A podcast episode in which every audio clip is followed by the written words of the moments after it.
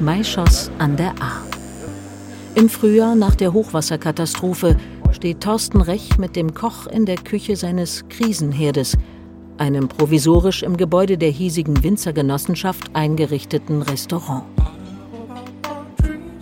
In der Mittagszeit sitzen rund 40 Gäste an den Tischen. Handwerker, Helfer, Einheimische.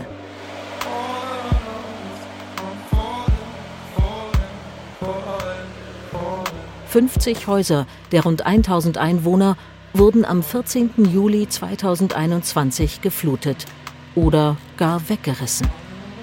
Weit und breit ist seither im Ahrtal, eigentlich ein Tourismusgebiet, kein anderes Lokal mehr in Betrieb. Heute Mittag hatten wir noch Düppekuchen.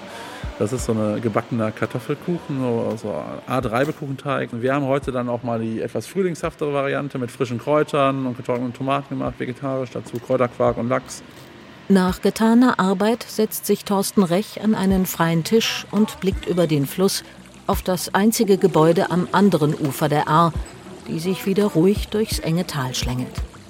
Es ist der Bahnhof von Maischoss, der da hinter der Brücke auf einer kleinen Anhöhe thront. Die A hat Thorsten Rech im Juli 2021 seine Lebensgrundlage zerstört. Sein im Erdgeschoss des Gründerzeitbahnhofs untergebrachtes Restaurant Bahnsteig 1. Ich wohne wieder im, im Bahnhof im ersten Stock. Mein erster Stock liegt Pegelhöhe von der A so auf 11 Metern. Wir hatten hier 9,80 Meter, also großes Glück gehabt. Normalpegelstand der A sind so 60 Zentimeter mein Bahnsteig 1 Logo, das ist äh, quasi genau unterm ersten Stockwerk am Giebel angebracht und das sind so 9,80 Meter. Bei 4,50 Meter steht es bei mir noch nicht im Erdgeschoss. Wasser bis zum Hals. Was wir aus der Flutkatastrophe an A und Erft lernen können. Von Egon Koch. Und nun die Wettervorhersage für morgen, Mittwoch, den 14. Juli. Kühle Atlantikluft trifft auf feuchtheiße Mittelmeerluft. Die Folge sind flutartige Regenfälle im Westen, weiter östlich heftige Gewitter. Es bestehen entsprechende Unwetterwarnungen des deutschen Wetterdienstes. Thorsten Rech geht am anderen Ufer der Ahr im Bahnhofsgebäude die Holztreppe zu seiner Wohnung hinauf. Am frühen Abend des 14. Juli 2021 kam er mit Weinkisten aus Antwerpen nach Maischoss zurück. Der ununterbrochene Regen war ihm während der Autofahrt aufgefallen, aber dass er ein solches Hochwasser auslöst, hat er sich nicht vorstellen können. Nach seiner Rückkehr hat er versucht, seine Weinkisten auf immer höhere Stufen zu retten. Das Wasser aber stieg und stieg. Ich habe halt hier unten angefangen und äh, da stand alles voller Kisten und ich habe dann immer wieder die unterste geschnappt weiter hochgetragen und ähm, habe sie dann bis hier vorne alle stehen gehabt. Die Zwischentreppe, da? Ja, genau, bis äh, hier, hier, hier standen die letzten Weinkisten da und das Wasser stand an der Stufe, wo sie jetzt draufstehen. Wow. Höher ist es nicht gekommen. Also Oberkante Fenster. Ja. Das sind 1, 2, 3, 4, 5, 6, 7, 8, 9, 10, 11, 12, 13, 14 Stufen. Bis dahin. Und acht hätte ich noch gehabt, dann wäre es in der Wohnung gewesen. Die Ereignisse an der A und der Erft, die waren tatsächlich so eine Art Kombination aus Hochwasser und Starkregen. Das heißt, Hochwasser ist das, was von unten kommt. Also der Flusspegel steigt. Bei Starkregen sieht es anders aus. Starkregen, sagen wir, kommt von oben. Die Meteorologin Heike Hübener arbeitet im Hessischen Landesamt für Naturschutz, Umwelt und Geologie im Fachzentrum Klimawandel und Anpassung. Wir hatten eine Wettersituation, wo es eben sehr lange den Warmlufttransport dorthin gab, dort sich eine Front gebildet hat und in dieser Regenfront waren solche Starkregenzellen, also Schauerzellen, eingelagert sodass wir da tatsächlich ein Ereignis hatten, was beide Charakteristiken hatte, nämlich Starkregen und Dauerregen. Also Starkregen hat sehr viel mit Klimawandel zu tun und zwar, weil die Temperatur der Luft bestimmt, wie viel Feuchtigkeit diese Luft aufnehmen kann. Je wärmer die Luft ist, desto mehr Wasser kann da drin enthalten sein. Und das bedeutet, dass mit zunehmendem Klimawandel, mit dem es ja immer wärmer wird, sowohl die Häufigkeit als auch die Stärke, also die Intensität der stärksten Starkregenereignisse zunehmen wird. Nicht nur kann, sondern wird.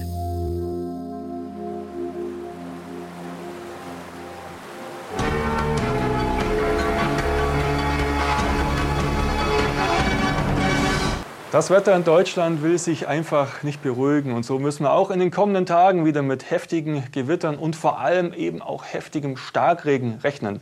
Lokal sind nach aktuellem Stand sogar Mengen bis 200 Liter auf den Quadratmeter nicht ausgeschlossen. Das bedeutet natürlich auch in dieser Region Überflutungen. Am 10. Juli hatte das europäische Flutwarnsystem EFAS nach Angaben der EU bereits erstmals vor Starkregen gewarnt. Am 12. der Deutsche Wetterdienst. Aber erst um 23.15 Uhr des 14. Juli löste die Kreisverwaltung Ahrweiler die höchste Warnstufe aus und forderte die Anwohner entlang der A auf, ihre Häuser zu verlassen. Für viele zu spät. In Rheinland-Pfalz kamen 134 Menschen ums Leben. 133 im Ahrtal und einer in Trier. 766 wurden verletzt.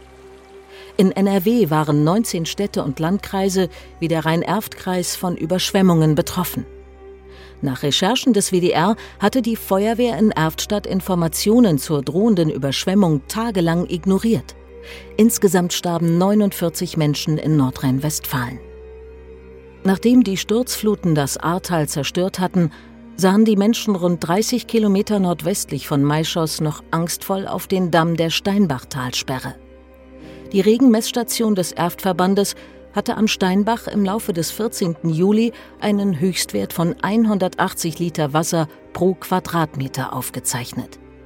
Mehr als doppelt so viel Regen wie durchschnittlich in einem ganzen Juli fällt. Wir hatten hier die Situation an dem Nachmittag des 14. Juli, dass wahnsinnig schnell die Pegel angestiegen sind. Markus Böhm ist Geschäftsführer des Unternehmens E-Regio in Euskirchen.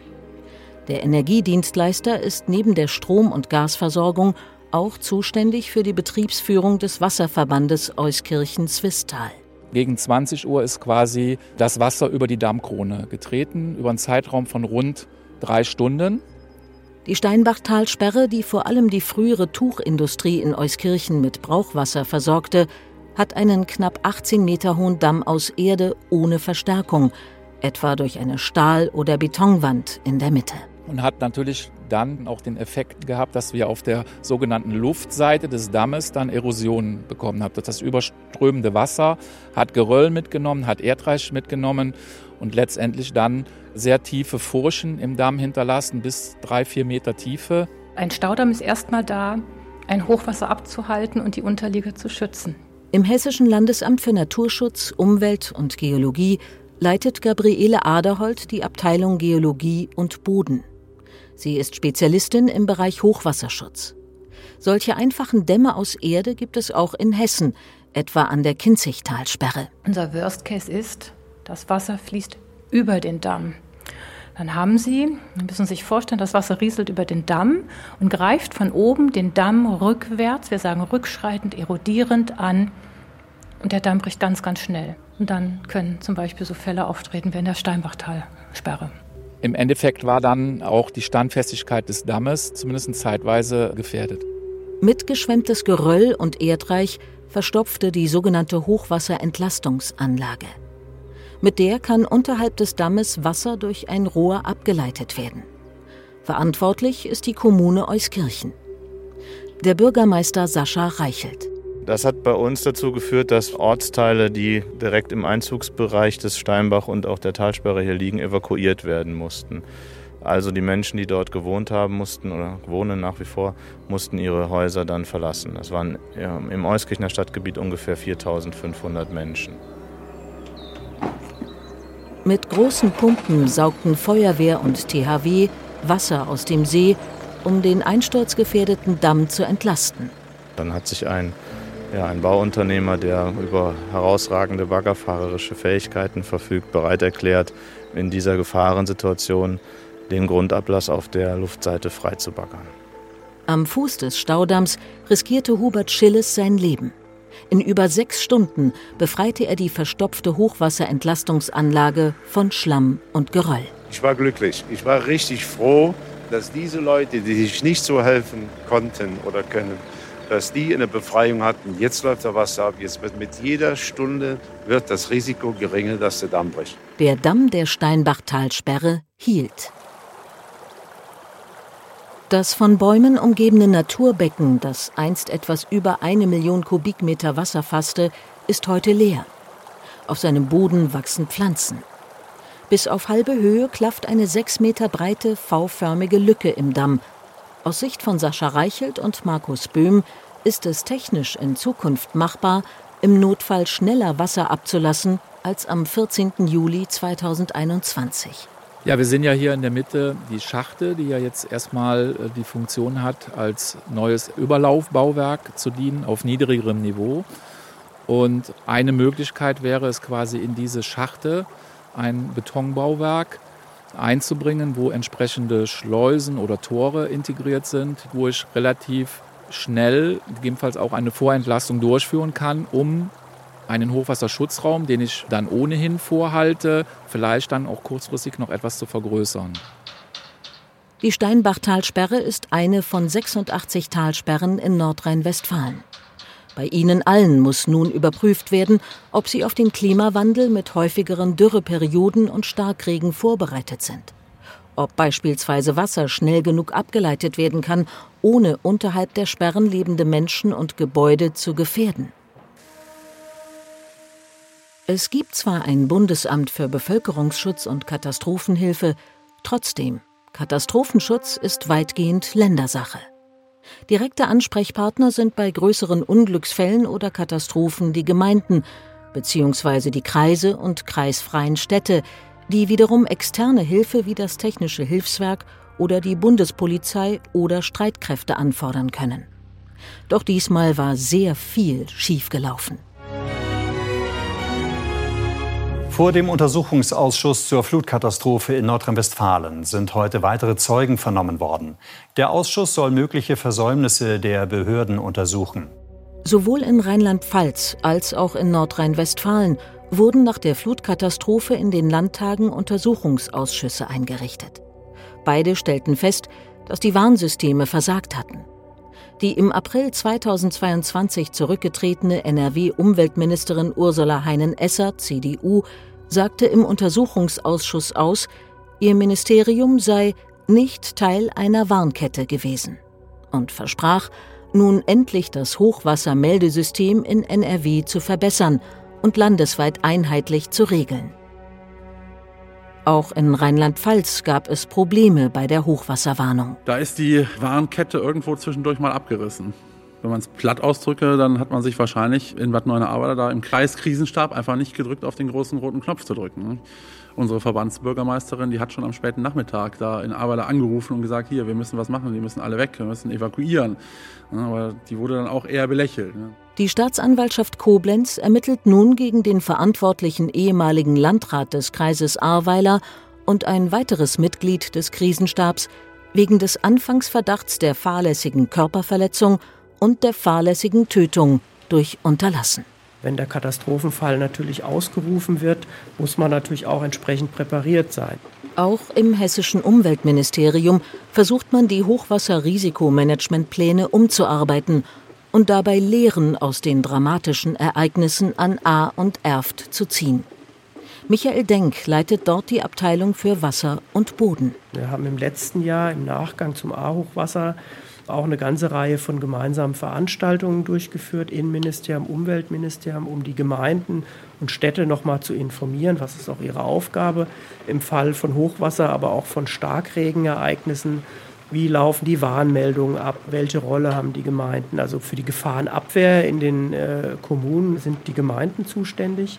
Da ist dann im Zweifel die Wasserwehr zur Deichverteidigung entsprechend auf den Weg zu bringen. Aber auch die Feuerwehr wird dann aktiv, um Keller leer zu pumpen, um ich sag mal, ähm, Barrikaden mit Sandsäcken und ähnliches aufzubauen. Ein Kompetenzzentrum im Bundesamt für Bevölkerungsschutz und Katastrophenhilfe soll nun helfen, die Arbeit von Bund, Ländern und Hilfsorganisationen zu koordinieren. Und in Nordrhein-Westfalen will man nun ebenfalls einen operativ-taktischen Führungsstab auf Landesebene installieren und die Kommunikation zwischen den betroffenen Kommunen und dem Krisenstab dank Digitalisierung verbessern. Laut einem Sprecher des Innenministeriums empfiehlt NRW den Kommunen, unterschiedliche Warnmittel parallel zu nutzen, um die Bevölkerung im Katastrophenfall zu erreichen.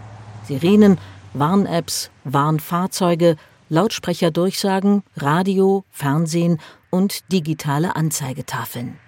Auf einen Zeitplan, in dem all die Vorhaben verwirklicht werden sollen, legte sich Innenminister Herbert Reul, CDU, jedoch nicht fest.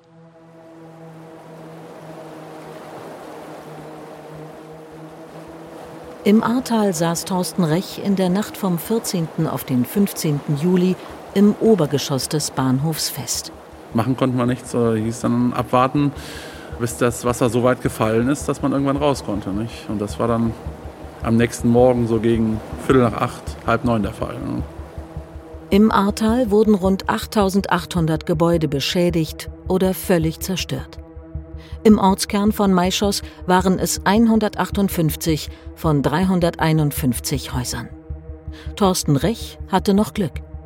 Der Bahnhof hielt den Wassermassen stand. Den Anbau an das Bahnhofsgebäude fand er am Morgen nach der Flut allerdings leer vor. Der Gusseiserne Ofen 180 Kilo schwer, das Klavier 120 Kilo schwer, alles weg. Und hier hängt noch der Kronleuchter. Der Kronleuchter hat gerade so das Wasser gedippt, glaube ich. Das war so, das war hier so der Wasserstand, den wir hatten. Es kam halt durch die Kopfwand rein und durch die Seite rausgeschossen. Da den kompletten Raum hat es leer gefegt. Also wir stehen jetzt gewissermaßen unter Wasser. Ja. Mit verbessertem Hochwasserschutz könnten Hochwasserkatastrophen künftig vermieden oder zumindest abgemildert werden. Das bundesweite Wasserhaushaltsgesetz bestimmt dafür den rechtlichen Rahmen. Das grundsätzliche Problem auch hier, die Länder stellen zwar allgemeine Schutzpläne auf, legen Förderbedingungen fest und geben Informationen. Die Kommunen dürfen das Maß des Hochwasserschutzes in ihrem Gemeindegebiet aber weitgehend selbst bestimmen. Anfang 2022, sechs Monate nach der Flutkatastrophe, stellte die damalige NRW-Umweltministerin Ursula Heinen-Esser den Arbeitsplan Hochwasserschutz in Zeiten des Klimawandels vor. Mit zusätzlichen 35 Millionen Euro im Jahr 2022 wird er finanziert. Er umfasst insgesamt zehn Bereiche, etwa Einführung von Hochwasservorhersagesystemen für so viele Gewässer wie möglich. Fortschreibung der Planung für Hochwasserrisikomanagement unter Einbeziehung auch der kleineren Gewässer. Verbesserung des Hochwasserschutzes vor Ort. Überprüfung und Weiterentwicklung des Talsperrenmanagements und der Sicherheit von Talsperren. Eine Kommission soll die Abarbeitung des Zehn-Punkte-Arbeitsplans begleiten. Anfang Mai 2022 startete auch die Testphase für die zuvor vernachlässigte Pegelvorhersage kleinerer Flüsse wie Ruhr, Sieg, Erft, Lippe oder Ems.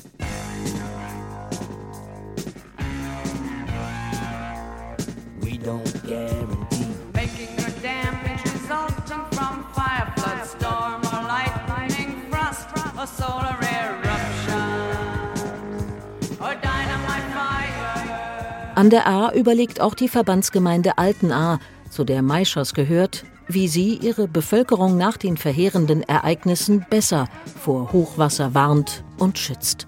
Was auch für die Zukunft wichtig ist, dass wir überlegen, was können wir beitragen.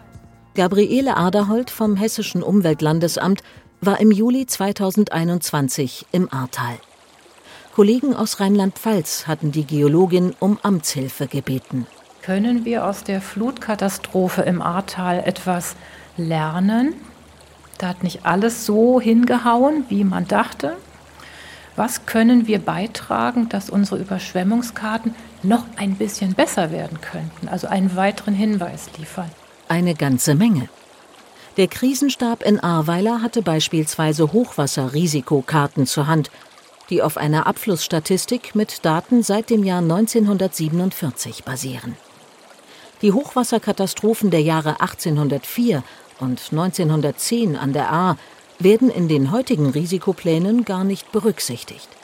Dazu kommt, obwohl der Fluss im Juli 2021 um die Hälfte weniger Wasser mit sich führte als 1804, stieg das Wasser viel höher. Der Grund? Das Ahrtal war im Laufe der Jahrhunderte immer mehr bebaut worden.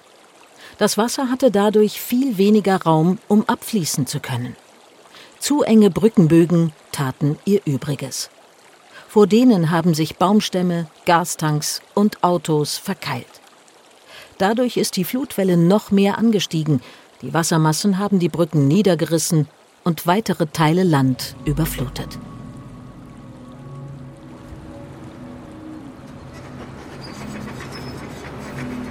Es ist schnell gehandelt worden mit der Soforthilfe, die der Bund mit den Ländern vereinbart hat.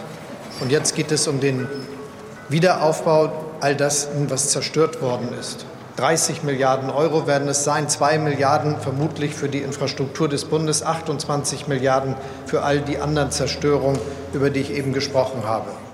Olaf Scholz, heutiger Bundeskanzler, im August 2021 noch Finanzminister.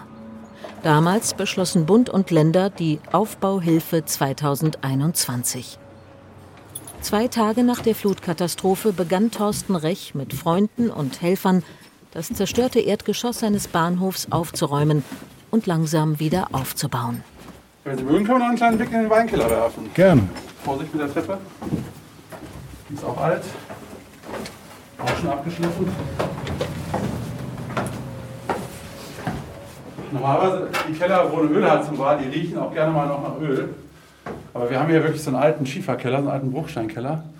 Der reguliert sich quasi von selbst. Ne? Also äh, hier hinten war die Ölheizung, da waren die Öltanks. Ähm, nachdem wir hier den Wein rausgemacht hatten, war das letzte, was ich gemacht habe, diese ehemalige Luftschutzbunkertür noch zuzumachen.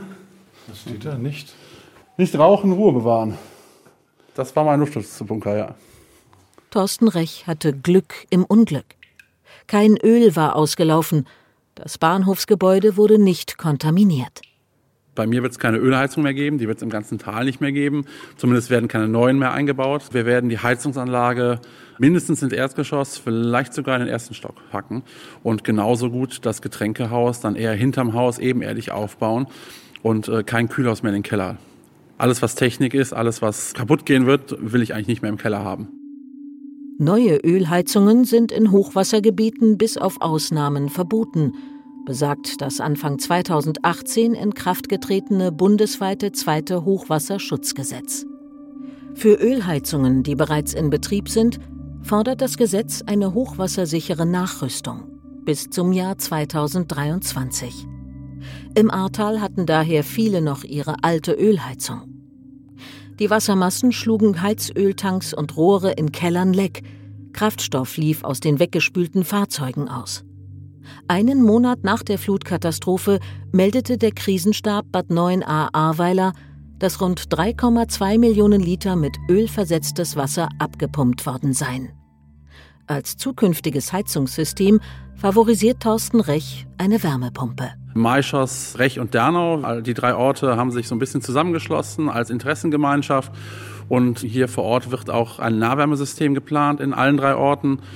Das in Kombination mit einer Wärmepumpe, sich daran anzuschließen, ist natürlich auch eine Geschichte, wo man ich sag mal, ökonomisch und ökologisch durchaus drüber nachdenken sollte. Von Nahwärme spricht man, wenn Wärme von einem zentralen Wärmeerzeuger in kurzer Entfernung zu Verbrauchern transportiert wird. Die Wärmeversorgung mit regenerativen Energieträgern zukünftig komplett klimafreundlich zu gestalten, ist für die drei Gemeinden jedoch zu teuer mit dem Wiederaufbaufonds vom Bund und dem Land Rheinland-Pfalz, der allein für das Land 15 Milliarden Euro bereitstellt, können die Kommunen die erneuerbaren Energien nicht finanzieren. Im September 2021 trat das Gesetz zur Errichtung eines Sondervermögens Aufbauhilfe in Kraft.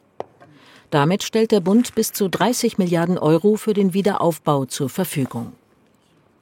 Der Ausbau erneuerbarer Energien wird nicht extra gefördert. Langfristig gesehen ist der Klimaschutz jedoch der beste Hochwasserschutz. Um mehr Bewohner dazu zu bekommen, Solaranlagen auf Dächern zu installieren, sind sich die Bürgermeister der Gemeinden an der A einig, müssten stärkere finanzielle Anreize geschaffen werden. Solaranlagen wäre für mich ein Riesenthema. Das ist hier für ganz viele Leute auf jeden Fall eine Option, ja. Weil Öl und Gas ist ja keine Zukunftstechnologie, nicht? Das Umweltministerium in Rheinland-Pfalz will das Ahrtal bis spätestens 2040 klimaneutral haben. Die drohenden Versorgungsengpässe bei Gas und Öl durch den Krieg in der Ukraine zwingen das Land sogar, die Energiewende zu beschleunigen. Dennoch, eine Modellregion, wie sie dem Physikprofessor Urban Weber von der Technischen Hochschule Bingen mit dem Konzept aus Ahrtal wird Solartal vorschwebt, könne es nicht werden. Die Menschen vor Ort sollten bestimmen, wie der Wiederaufbau ihrer Region erfolgen soll. Auch Astrid Rickert, die stellvertretende Kellermeisterin der Winzergenossenschaft Maischoss, ist mit dem Wiederaufbau ihres Wohnhauses beschäftigt. Sie hat weniger Glück gehabt als Thorsten Rech. Öl hat ihr Wohnhaus im viereinhalb Kilometer entfernten Dernau kontaminiert. Das Haus ist von der Bausubstanz her sehr gut. Allein das Öl ist das Problem. Ne? Und jetzt äh, hatten wir in der vergangenen Woche einen Termin mit unserem Bauleiter und mit jemandem von der Versicherung, auch dem Gutachter, der jetzt wahrscheinlich äh, dahin führt, dass das Haus abgerissen wird. Wir werden da wieder bauen, aber da wohnen so in dem Haus wollten wir jetzt nicht. Ne? Bis das neue Haus steht, wohnt Astrid Rickert mit ihrer Familie in einer Mietwohnung in Dernau. Rund sechs Monate nach der Flut sind im Ort 400 Häuser noch nicht bewohnbar. 30 Gebäude wurden abgerissen, weitere 20 sollen nach Angaben der Gemeinde folgen. Ob ihr neues Haus wieder an der gleichen Stelle aufgebaut werden darf, erfährt Astrid Rickert am Abend in Dernau im Zirkuszelt. Es wurde von der Hilfsorganisation Johanniter aufgestellt. Liebe Bürgerinnen von Meischers, Recht und Dernau, ich darf Sie recht Alfred Sebastian, Ortsbürgermeister von Dernau. Reden wir über den Wiederaufbau, über den Hochwasserschutz. Das beschäftigt viele, viele Leute. Ich selbst bin gelernter Bauingenieur und als Bürgermeister möchte ich gerne Architekt sein für ein schickes, modernes Dernau. Das Problem, wir haben ja 80 Prozent, um das nochmal zu sagen, unserer Siedlungsfläche im Überschwemmungsgebiet, im sogenannten HQ 100 und da geht so gut wie nichts ohne wasserrechtliche Ausnahmegenehmigung. Aber Herr Gerke, bin ich überzeugt. Joachim Gerke, der nächste Redner, leitet bei der Struktur- und Genehmigungsdirektion Nord, kurz SGD Nord, den Bereich Wasserwirtschaft, Abfallwirtschaft und Bodenschutz. Auf der Leinwand hinter ihm erscheint die Landkarte mit den Gemeinden Maischoss, Rech und Dernau. Entlang der Ahr sind unterschiedlich nah an die Ufer reichende Gebiete in Blau, Rot und Gelb eingefärbt. Überschwemmungsgebiet. Der Grundsatz ist, dass in Überschwemmungsgebieten die Errichtung baulicher Anlagen verboten ist. Und das gilt für den gesamten blauen Bereich, wie ich ihn eben gezeigt habe. Sie sehen zumindest unten am Rand ähm, noch so einen gelb schraffierten Bereich. Das ist der besonders gefährdete Bereich bei dem wir davon ausgehen, aus unserer fachlichen Erfahrung, dass ein Bauen nicht mehr möglich ist. Gelbe Zone, ja, bei uns, das ist nicht in der gestrichelten oder gelb gestreiften Zone. Wir sind hinterm Bahndamm. Wir dürfen wieder aufbauen. Wenn es dann nicht die Ausnahme gäbe, ähm, dann könnten wir hier das Buch zumachen und wir könnten alle nach Hause gehen. Jetzt gibt es die Ausnahme äh, von dem Verbot und die Ausnahme besagt, die zuständige Behörde, und das sind wir, die SGD Nord, kann im Einzelfall Ausnahmen zulassen. Unter Umständen erlaubt die Behörde sogar einen Neubau an der Stelle, von der das alte Gebäude weggeschwemmt wurde. Häufig ist der Grund gewesen, dass diese Gebäude keine Keller hatten. Dann Holzbauweise. Das heißt, es sind leichte Gebäude. Es kommt zu Auftrieb und die Gebäude treiben also auf wie ein Schiff und schwimmen dann weg. Wenn Sie jetzt an gleicher Stelle ein Gebäude bauen, zum Beispiel mit Keller, oder mit einer Fundamentierung, die halt tiefer gründet oder auch ein massives Gebäude, also das schwerer ist, dann schaffen sie damit eine Grundlage, dass dieser eine Fall, nämlich das Wegschwimmen eines Gebäudes, nicht mehr passieren kann. Im gesamten Ahrtal gibt es nur 34 zerstörte Häuser in den gelb schraffierten Bereichen, die auf jeden Fall nicht mehr aufgebaut werden dürfen. Zwischen der blauen und der äußeren roten Linie liegt der überschwemmungsgefährdete Bereich. In dem bleibt den Bewohnern von Dernau, Maischoss oder Rech nur gegen das Restrisiko persönlich Vorsorge zu treffen. Für sie gilt das Gebot Anpassung. Das erste bewohnte Geschoss muss vor Hochwasser geschützt sein. Bei den äh, verschiedenen Baustoffen kann man tatsächlich sagen, es gibt nicht den einen idealen Baustoff, der alle Funktionen und alle Ziele, die sie in einem Gebäude heutzutage vereinen müssen, dann auch erfüllt. Stefan Haas, wissenschaftlicher Referent im Bundesinstitut Bau, Stadt und Raumforschung, beschäftigt sich mit der Lebenszyklusbetrachtung und der Ökobilanz von Baustoffen. Es ist tatsächlich so, dass die eher wasserundurchlässigen Stoffe, Baustoffe, das sind die Massivbaustoffe, das sind Ziegel, das ist Beton, die sind tatsächlich, wenn man so möchte, für die Klimaerwärmung, also die äh, Global Warming Impacts, Wirkung der Baustoffe eher nachteilig, wenn man sie mit Holz vergleicht. Ich halte aber auch nichts davon, tatsächlich Baustoffe als gut oder schlecht einzuordnen. Es ist immer die Frage, was hat der Ort für standortspezifische Anforderungen und was sind die Ziele des Bauherrn, was ist die Funktion und Nutzung. Wie wieder aufbauen, fragen sich die Bauherren in Dernau und im ganzen Ahrtal. Wie die Verwendung der Baustoffe, so lassen sich jedoch auch die Schutzmaßnahmen nicht pauschal definieren. Es kommt auf den Einzelfall an. Noch besser als Häuser zu bauen, die dem Hochwasser standhalten, ist es, Hochwasser möglichst gar nicht erst entstehen zu lassen. Das heißt, der A viel Raum zurückgeben. Je breiter die A bei Hochwasser abfließt, desto niedriger strömt sie. An den Hängen Mischwälder aufforsten, deren Böden mehr Wasser speichern als reine Fichtenwälder. Überflutungsflächen anlegen, besonders an der oberen und mittleren A, um das talwärts gelegene Bad 9a Ahrweiler vor Hochwasser zu schützen. Es müssten keine großen Anlagen sein, meint Meteorologin Heike Hübener. Mein Credo ist immer, versuchen Sie was zu machen, was mit wenig Aufwand geht, was keinen Schaden anrichtet, sondern was einfach, wenn es nicht gerade stark regnet, einfach nur ein Weg ist oder eine kleine Mulde, die ein Landschaftselement ist und niemanden stört. Eine Chance hat man jedoch schon vertan. Durch die Extremflut waren am Fluss neue Flussarme und Kiesbänke entstanden. Doch statt sie als kostenlosen Hochwasserschutz zu bewahren, schoben Bagger die Kiesbänke wieder zur Seite und begradigten die A erneut. Nächste Station. Uni Campus Riedberg. Ausstieg in Fahrtrichtung rechts.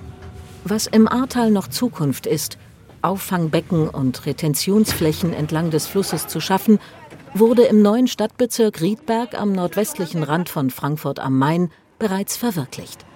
Und dabei wurde zugleich eine Parkanlage geschaffen. Den Kecheslachpark, seinen Namen hat er von der Kecheslache. Das heißt, hier war eigentlich schon Wasser immer gewesen, ein kleiner Tümpel war es gewesen mit einem Ablauf. Den nennen wir Klimapark. Heike Appel, sie ist Leiterin des Grünflächenamtes in Frankfurt am Main und Ulrike Neisner, die Ortsvorsteherin für Karlbach und Riedberg, begehen gemeinsam den 2016 eingeweihten Ketjeslachpark. Das ist unser erster Park, in dem wir eine Regenwasserbewirtschaftung äh, in einer Parkanlage umgesetzt haben. Das äh, ist bei uns fachlich der Begriff Multikodierung von Flächen. Das heißt, man nutzt Grünanlagen für unterschiedliche Themen. Das ist ein Freizeitpark für die Anwohner, ein Erholungspark und ist gleichzeitig ein Regenrückerhaltebecken und ist, wie man sieht, auch sehr mit äh, Spielplätzen auch nochmal durchflochten. Also Multikodierung, Mehrfachnutzung von Grünanlagen. Zwischen gleichförmigen viergeschossigen Neubauten sind am abfallenden Hang Auffangbecken harmonisch in die Mulde der Ketcheslache eingebettet. Auf einer Strecke von anderthalb Kilometern fließt das von Hausdächern kommende Regenwasser über zwei Kammern und einen Teich den Hang hinab und am Fuß des Riedbergs in den Kahlbach. Also man hat selten eine Anlage, wo man auf der freien Wiese plant. Das ist ja auch nicht mehr das, was wir machen wollen. Wir wollen ja verstärkt unsere Wohnbebauung wieder in der Innenentwicklung stattfinden lassen und keine Landschaft mehr verbauen. Von daher ähm, wird es in viele Parkanlagen dieser Art sicherlich nicht geben. Das Land Hessen berät gerade darüber, wie die Kommunen zu verpflichten sind, in Neubaugebieten solche Überflutungsflächen für Regen zu schaffen. In bereits bebauten Gebieten, so die Planung, soll der Regen etwa durch bewachsene Bodenfilter abfließen und zugleich gereinigt werden. Die Anlage auf dem Riedberg wurde nach dem Schwammstadtprinzip gebaut, nach dem mittlerweile einige Städte vorgehen. Allen voran Rotterdam in den Niederlanden. Das Wasser wird so gut wie möglich auf der Fläche gehalten, auf die es fällt. Überschüssiges Wasser staut man auf und gibt es gedrosselt ab. So hält man zugleich Wasser für Trockenperioden zurück. Gerade rinnt nur wenig Wasser über den Hang des Riedbergs hinab. Ulrike Neisner geht jeden Tag mit ihrem Hund durch den Park und hat die Anlage nach Starkregenfällen bereits mit viel Wasser gesehen. Bei dem obersten Rückhaltebecken, äh, was wir da oben am Spielplatz sehen, sieht man dann nur noch eine Insel in der Mitte. Und manchmal äh, wundert man sich wirklich, man geht einen Abend spazieren und ist ein kleines Rinnsal und am nächsten Morgen sind es schon fast reißende Bäche. Die Becken stauen das Wasser und verhindern, dass die kleinen Zuflüsse bei Starkregen anschwellen und bei den größeren Flüssen, in die sie münden, Hochwasser verursachen.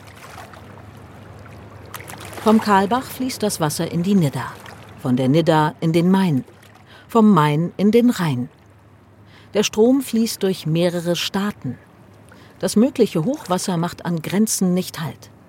Michael Denk vom Hessischen Umweltministerium in Wiesbaden. Es ist in Deutschland ja so und in der ganzen EU, dass die äh, Flüsse in sogenannten Flussgebietsgemeinschaften bewirtschaftet werden. Es gibt eine Flussgebietsgemeinschaft für den Rhein und für die Weser, wo die Länder sehr eng äh, zusammenarbeiten in Arbeitsgruppen. Die Staaten im Rheineinzugsgebiet und die EU haben 2020 das Programm Rhein 2040 beschlossen. Es enthält Ziele zum überregionalen Hochwasserschutz. Bis 2030 soll der Hochwasserrückhalteraum von 300 Millionen Kubikmeter auf rund 540 anwachsen. Es werden Standorte für zusätzliche Flutpolder und Deichrückverlegungen identifiziert. 200 Quadratkilometer Auenfläche werden als Überschwemmungsgebiete wiederhergestellt und 100 Altarme wieder mit dem Rhein verbunden. Die auentypischen Lebensräume werden stärker geschützt und miteinander vernetzt. 400 Kilometer der vielerorts noch stark befestigten Ufer werden renaturiert. Solche Veränderungen, so das Ergebnis einer fünfjährigen Forschung der Bundesanstalt für Gewässerkunde, könnten am Rhein, aber auch an Elbe und Donau die Pegelstände zukünftiger großer Hochwasser über weite Streckenabschnitte zwischen 10 und 50 Zentimeter reduzieren. Die Zentimeter, die darüber entscheiden, ob eine Stadt am Fluss überflutet wird oder nicht. Für einen guten Hochwasserschutz müssen die einzelnen Bundesländer zusammenarbeiten, so wie Hessen mit den angrenzenden Rheinanlegern. Wir haben jetzt zum Beispiel am Rhein einen gemeinsamen Hochwasserrisikomanagementplan aufgestellt mit allen Ländern entlang des, des Rheins. Alleine für den Hochwasserschutz gibt das hessische Umweltministerium im Mittel der letzten Dekade rund 16 Millionen Euro pro Jahr aus. Unter anderem für das Schutzsystem der 200 Kilometer langen Deiche. Gerade am Ufer der Städte kann man auf ihren Schutz nicht verzichten. Zum Beispiel hat man sich entlang des Rheins, also mit Baden-Württemberg und Rheinland-Pfalz, darauf verständigt, wie hoch müssen und dürfen die Rheindeiche denn überhaupt sein, dass es nicht so ist. Auf der einen Seite, die Hessen bauen den Deich etwas höher als die Rheinland-Pfälzer und dann schwappt das Ganze nach Rheinland-Pfalz rüber. Um sowas zu verhindern, gibt es Verwaltungsvereinbarungen auch zum Bau äh, neuer Rückhaltepolder.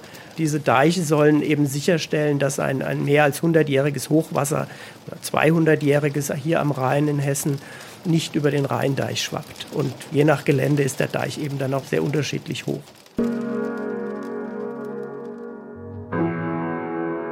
S1 nach Oberroden. Nächster Halt Biber. Offenbach liegt wie die Nachbargemeinde Frankfurt direkt am Main. Auch diese Stadt ist gegen Hochwasser mit einem Deich gesichert. Dahinter ist Offenbach bis zu 80 Prozent bebaut.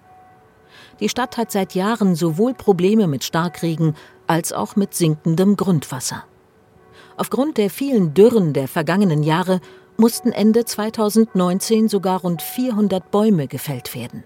Bäume, die dringend nötig sind, um einer drohenden Überhitzung der Stadt entgegenzuwirken.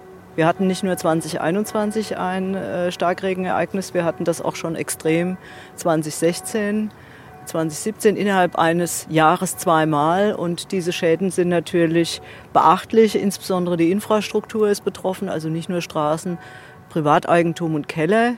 Das Wasser läuft zum Teil, wenn es richtig schlimm kommt, bis in die S-Bahn hinein und das kann natürlich erhebliche Folgen haben. Sie wissen, in so einem dicht besiedelten Raum sind viele Menschen unterwegs und da steht dann alles still. Ortstermin in Offenbach-Bieber mit Heike Hollerbach, Leiterin des Amtes für Umwelt, Energie und Klimaschutz der Stadt Offenbach und ihrem Stellvertreter Alexander Jeschke. Im Gegensatz zu Hochwasser bei Flüssen ist bei Starkregen kaum eine genaue Vorwarnung möglich. Ich war beim letzten Starkregenereignis dabei. Ich habe das live gesehen. Das hat eine Viertelstunde gedauert. Dann war absolut Offenbach vollkommen abgeschottet. Dieser Starkregen fiel aus allen Ecken sozusagen vom Himmel und innerhalb von 20 Minuten stand die halbe Stadt unter Wasser. Das heißt, sie können im Grunde genommen dann in der Situation kaum noch reagieren. Deswegen geht es ja darum, in diesen Klimaanpassungsmaßnahmen dafür zu sorgen, dass sie präventiv tätig sind, dass die Stadt so präpariert ist, dass wenn es passiert, dann genug Flächen und Mechanismen da sind, um eben diesen Starkregen aufzufahren. Allein 2016 wurden beim Starkregen 400 Feuerwehreinsätze ausgelöst. Im Jahr 2017 kam zum Starkregen noch das Hochwasser vom Main dazu. Genau an der Stelle am Isenburger Schloss, da wo also auch der Deichdurchlass ist. Und da haben wir zwei Eindrücke. Also das Hochwasser vom Main, das schwappt dann vom Main über die Ufer in Richtung Stadt. Das Wasser vom Starkregen, das fließt aber in der Mainstraße und fließt aus der Stadt in den Main. Wenn beide Ereignisse zusammenkommen, dann wird es ganz brenzlig. Infolge der beiden Ereignisse hat das Offenbacher Umweltamt das Klimakonzept 2035 entwickelt. Wir haben uns überlegt, wo überall müssen wir tätig werden und insbesondere ist wichtig, dass die Datenlage verbessert wird.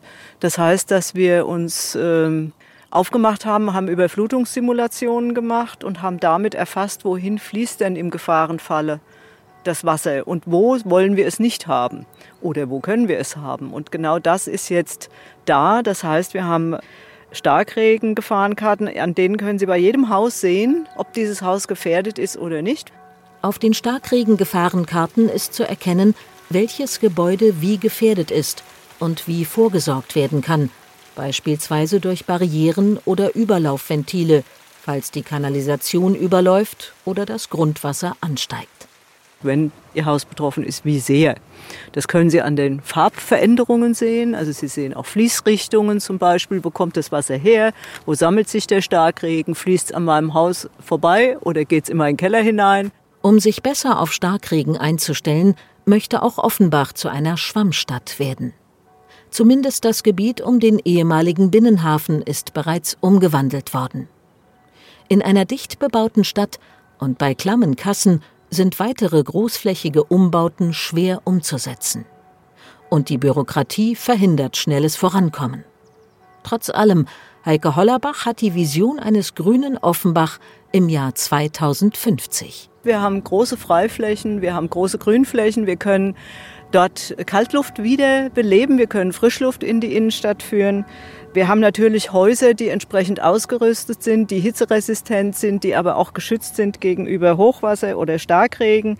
Die Stadt ist so konzipiert, dass wir Retentionsräume haben. Das heißt, dass wir auch im Gefahrenfalle, wenn Überflutungen da sind, diese Flächen zur Verfügung haben und dort kann sich das Wasser sammeln und es entstehen dort weniger Schäden als bisher.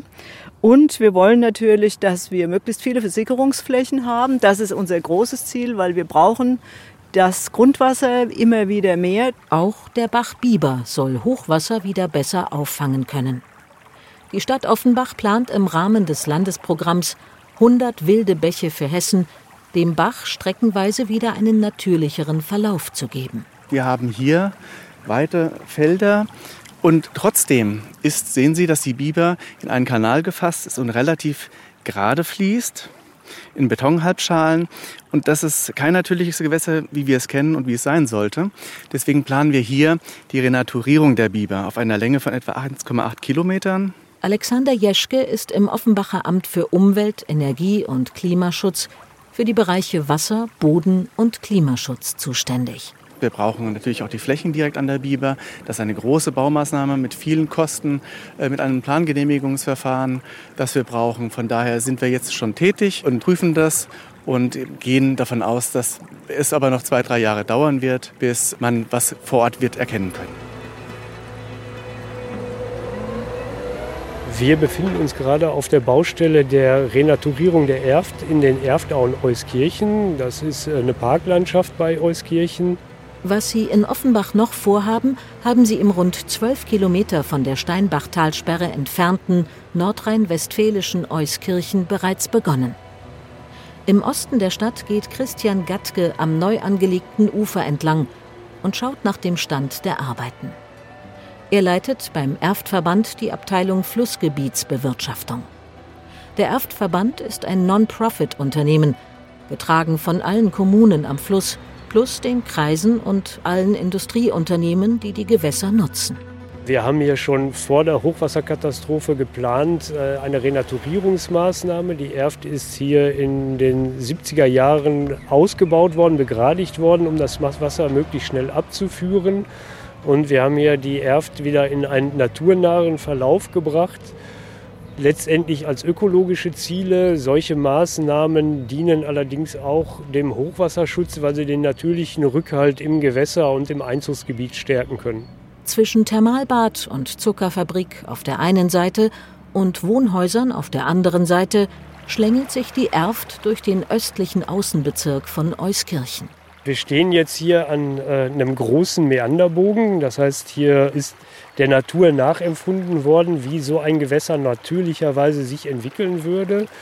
Und wir haben teilweise die Bereiche, wo wir dann die alte Trasse verlassen, auch nochmal mit Stein gesichert, dass das Gewässer sich hier nicht verlagert. Wir sind in einem intensiv genutzten Park.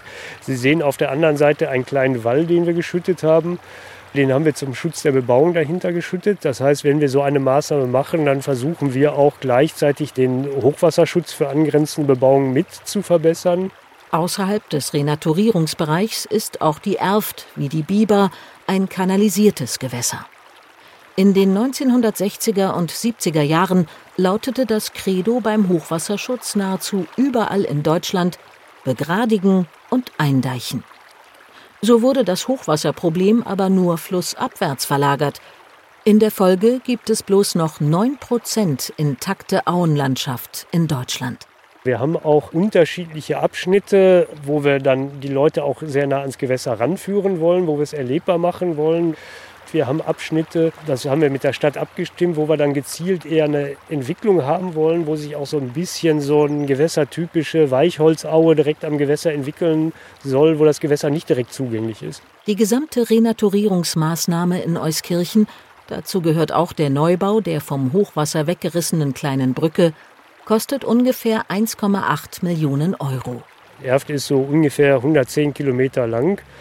Wenn der Erftverband mit den geplanten Renaturierungsmaßnahmen fertig ist, dann ist er vielleicht 120 bis 130 Kilometer lang durch die Umgestaltungen. All die Fehlplanungen der Vergangenheit sind nur schwer und mit sehr viel Geld zu korrigieren. Aber immerhin, einmal angestoßen, entwickelt sich danach manches von selbst. Was wir hier sehen, das hat sich jetzt innerhalb der letzten vier bis sechs Wochen komplett von alleine entwickelt. Das war nicht so gebaut. Wir sehen, dass sich die Erft einfach in der Mitte des Gewässerlaufs eine Insel gebildet hat. Eine Kiesablagerung und das hat sich in der kurzen Zeit von alleine entwickelt. Das ist wunderbar. Das ist auch genau das, was wir haben wollen. Das ist auch das, was die Gewässerlebewelt braucht. Wir sehen richtig Kiesbänke, dieses sogenannte äh, Kieslückensystem, was die Fische auch brauchen, um ihren Laich abzulegen. Sehr viele Kleinlebewesen leben da drin. Das wissen wenige Menschen von vielen Insekten. Ähm, das Leben beginnt im Wasser. Libellen, Larven, Kleinkrebsarten. Das ist wunderbar. Es brauchte die Flutkatastrophe, um notwendige Veränderungen im Hochwasserschutz in Gang zu bringen. Inzwischen wird diskutiert, werden Pläne gemacht und erste Ideen umgesetzt. Aber es dauert. Michael Denk hat zudem die Sorge, es könnte mit all den Bemühungen bald wieder vorbei sein. Das ist die sogenannte Hochwasserdemenz. Oftmals ist es so, dass nach Hochwässern sehr viel Aktivität entwickelt wird, auch vor Ort, wo die Dinge dann umgesetzt werden müssen. Und je länger das Hochwasser her ist, desto mehr ähm, gehen die Dinge in Vergessenheit und andere ähm, äh, ja, äh, Dinge werden einfach, ich sag mal, äh, wichtiger und prioritärer. Und äh, ich sag mal, nach dem Hochwasser ist vor dem Hochwasser. Auch Klimaschutz dient langfristig dem Hochwasserschutz. Er ist teuer, aber letztendlich viel billiger als die Schäden durch Flutkatastrophen zu beheben. Die Prüfungs- und Beratungsgesellschaft Deloitte Economics Institute warnt, dass der Klimawandel die deutsche Wirtschaft in den kommenden 50 Jahren 730 Milliarden Euro kosten könnte. Allein im engen Tal der Ahr werden die Wiederaufbauarbeiten rund 4 Milliarden verschlingen, so die Prognose, und Jahre dauern. Auch Thorsten Rech braucht noch Zeit, bis seinen Maischosser Bahnsteig 1 wieder Gäste besuchen können. Wenn wir es schaffen, bis, ich sag mal, Ende Oktober das Restaurant wieder so weit stehen zu haben, dass wir dann, wenn es kühl wird, auch langsam reingehen können, das wäre schon ein Ziel, was ich äh, eigentlich noch anvisiert habe. Ganz am Anfang habe ich mal gesagt Ostern. Ja, das wird nix. Äh, dann war das Ziel so Sommer. Das wird auch nix. Aber Herbst wäre schon schön.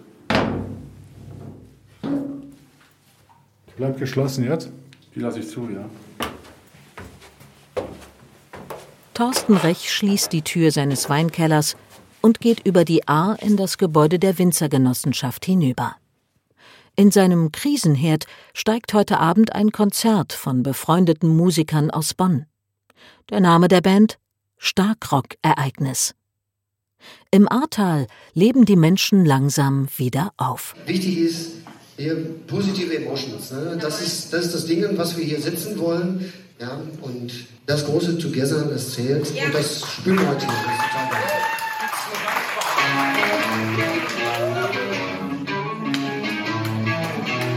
Und jetzt hier.